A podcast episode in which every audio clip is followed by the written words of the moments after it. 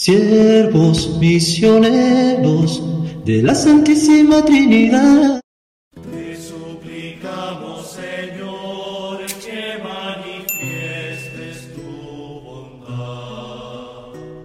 No solo de pan vive el hombre, sino de toda palabra que sale de la boca de Dios. Buenos días, hermanos y hermanas, les saluda el Padre Gustavo Baloco, promotor vocacional de los siervos misioneros de la Santísima Trinidad en Colombia. Y hoy tenemos la opción de celebrar la memoria de Santos Sixto II Papa y compañeros mártires, o San Cayetano Presbítero. Conozcamos algunos detalles de San Sixto II. Gobernó la sede de Pedro desde el año 257 al 258. El 6 de agosto, cuando fue decapitado, junto con cuatro de sus diáconos por haber celebrado en el cementerio de Calixto una asamblea litúrgica, cosa prohibida por un edicto del emperador Valeriano. Al diácono Lorenzo lo separaron para atormentarlo. Este hecho constituye una gloriosa página de la historia de la Iglesia romana durante el tiempo de las persecuciones religiosas. Nos ponemos en la presencia del Padre, del Hijo y del Espíritu Santo. Amén.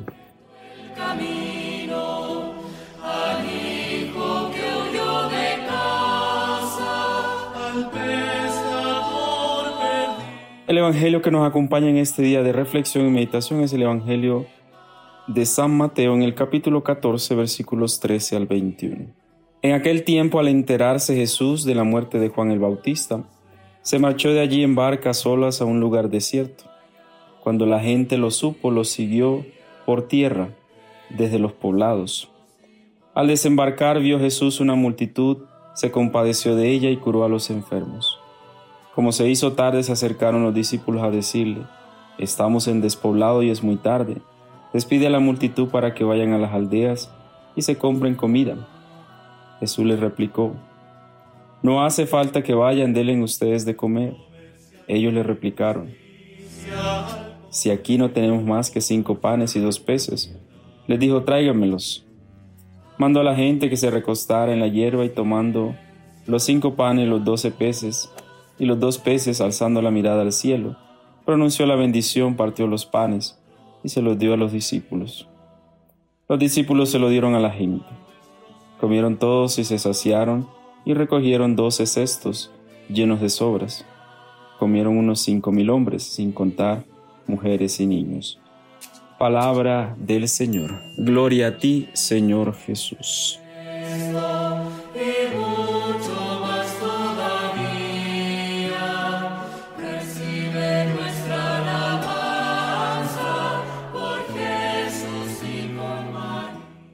Denle ustedes de comer.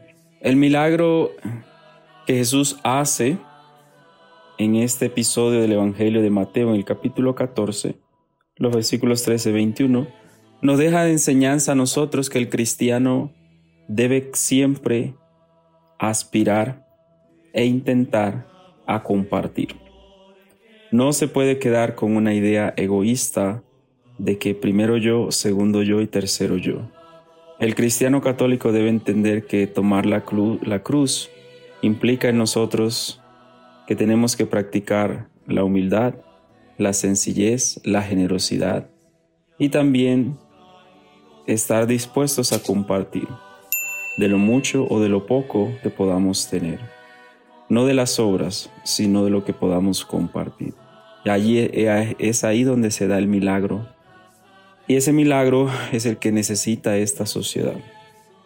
Tanta injusticia, tanta desigualdad. Los que tienen más son pocos, los que tienen menos son muchos. Los que sufren son aquellos a los cuales nosotros no les damos esa oportunidad de sentir esa presencia de Dios al compartir con ellos. ¿Y qué se puede compartir? Lo material, lo espiritual, aquello que hemos recibido de Dios, dones y talentos. Es decir, que no podemos estar cerrados a tener una experiencia de Dios simplemente en el encuentro individual, sino que esa experiencia de Dios se debe ampliar.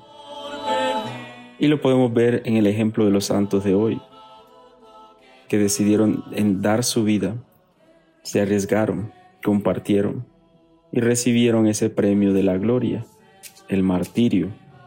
Y nosotros estamos llamados a ver ese ejemplo para sacrificar, para ser misericordiosos, para compartir.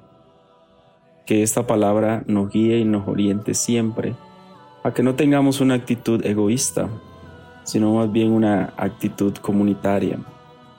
Algunos lo van a recibir bien, otros van a criticar, otros por la envidia lo van a ver con, en otro sentido, pero nosotros tenemos que tener claro el por qué lo hacemos. Y en el hacerlo es donde nosotros compartimos con gratitud, con generosidad, sin esperar nada a cambio, porque todo lo hacemos para la honra y gloria de Dios. Que este Dios misericordioso nos ayude, nos guíe hoy y siempre, y ante todo que cada día podamos ser personas sencillas, generosas, misericordiosas, y ante todo que podamos compartir con aquellos que necesitan recibir lo espiritual, lo material, lo emocional, que a veces nosotros lo recibimos en abundancia. Amén. Y la bendición de Dios Todopoderoso, Padre, Hijo y Espíritu Santo, descienda sobre nosotros y nos acompañe hoy y siempre. Buen comienzo de semana, guiados y orientados siempre por esta palabra que hemos escuchado.